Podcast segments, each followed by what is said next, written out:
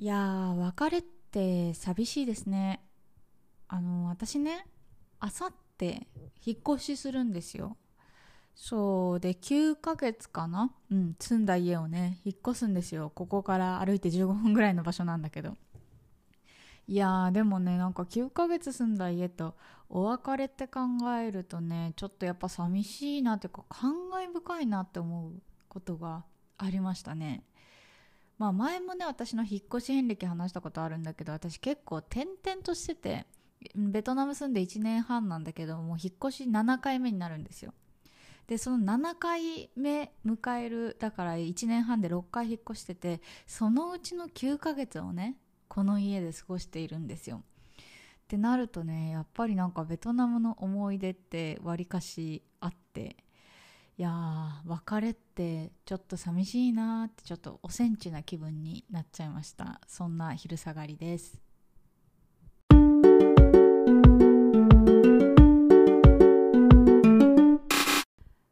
この番組は東南アジアでミニマルライフを送っているアラサー女子マヤが海外生活のリアルや持たない暮らしの様子についていろいろトークしていきます。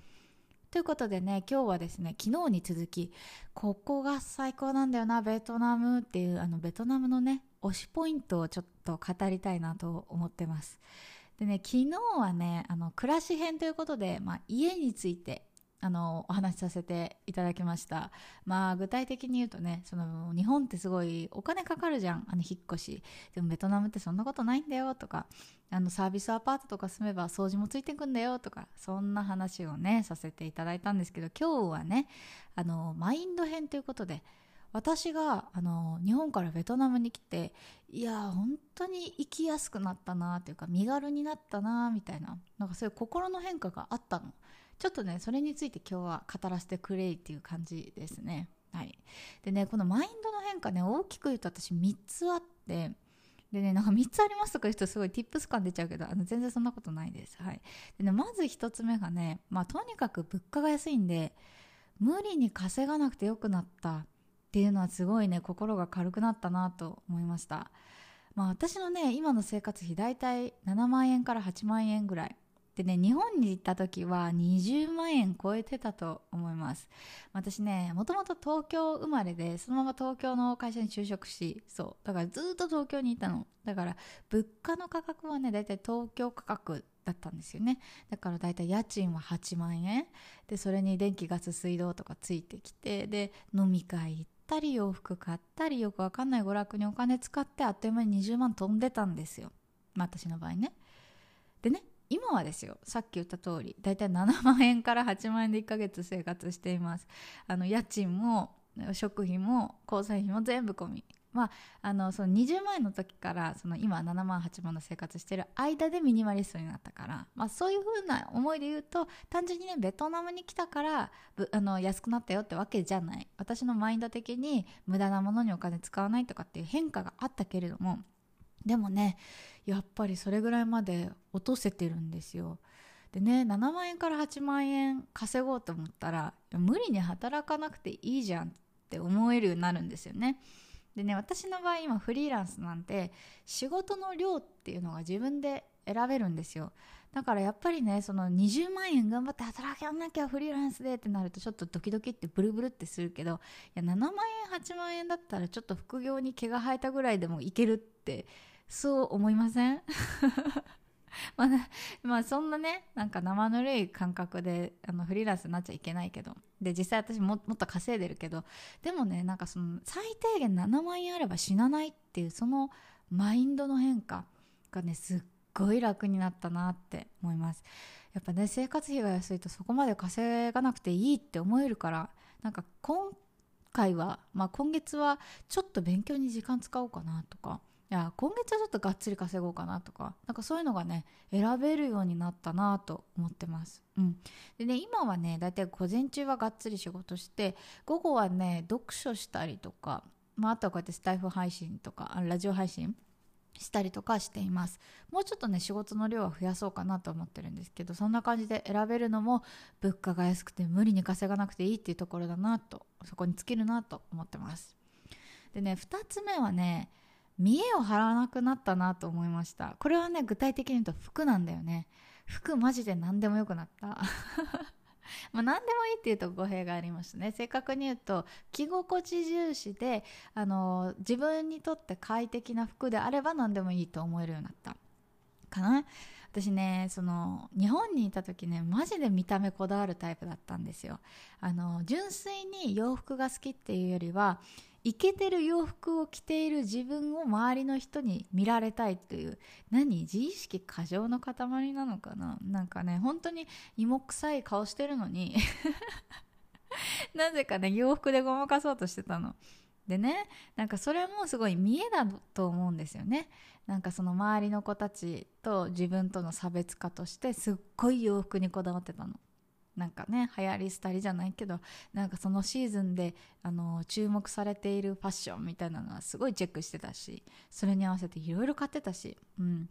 本当にねなんか自分をよく見せたい。なんかそれがいい意味に働いてるんだったらいいけど私の場合ねこう無駄な出費とかにつながってたからあんまりいい意味じゃなかったんだよね。でも、まあ、こっちに来てからなんですけどね本当に自分に対しての見えなくなったね。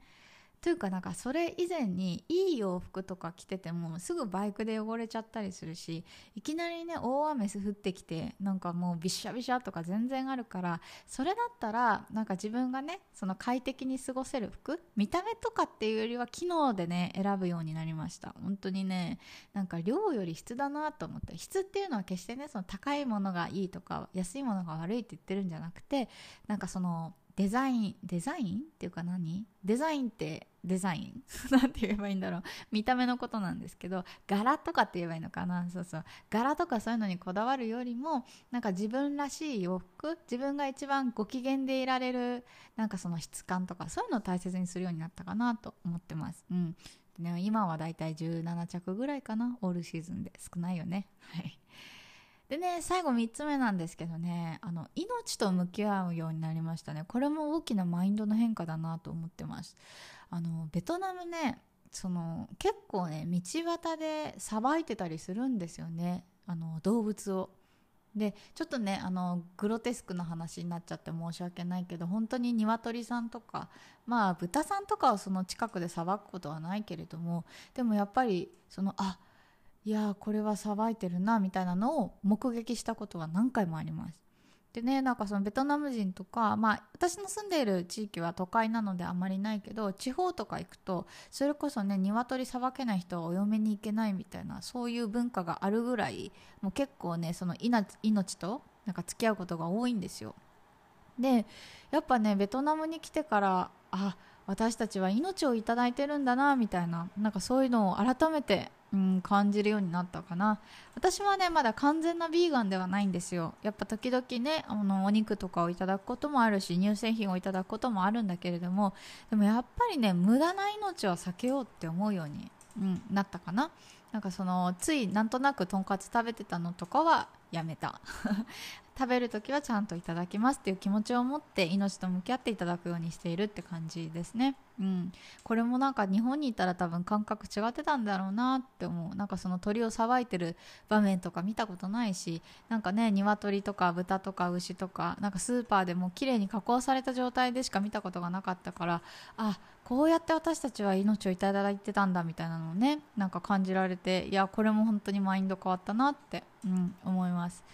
で、ね、私の生活はこんな感じというかマインドの変化はこんな感じですよ。うん、まあなんか日本にいた時から感じてたものもあるけどやっぱねこうやって環境が変わって大きく変わったななんて思ってます。だからね本当にまあベトナム限らずだけどちょっとねあの今住んでいる地域からちょっと離れてみるっていうのもなんか私はいいんじゃないかななんて思ってます、まあ、今コロナのご時世だからねなかなかなんか移動とかしづらいからあんまり言いづらいんですけどでもぜひね興味のある方いたらあの海外とか、まあ、国内でもね違うところに行ってみてはどうでしょうか。はい。ということで今日はこんな話でした。最後まで聞いていただきありがとうございます。ではまた。バイバイ。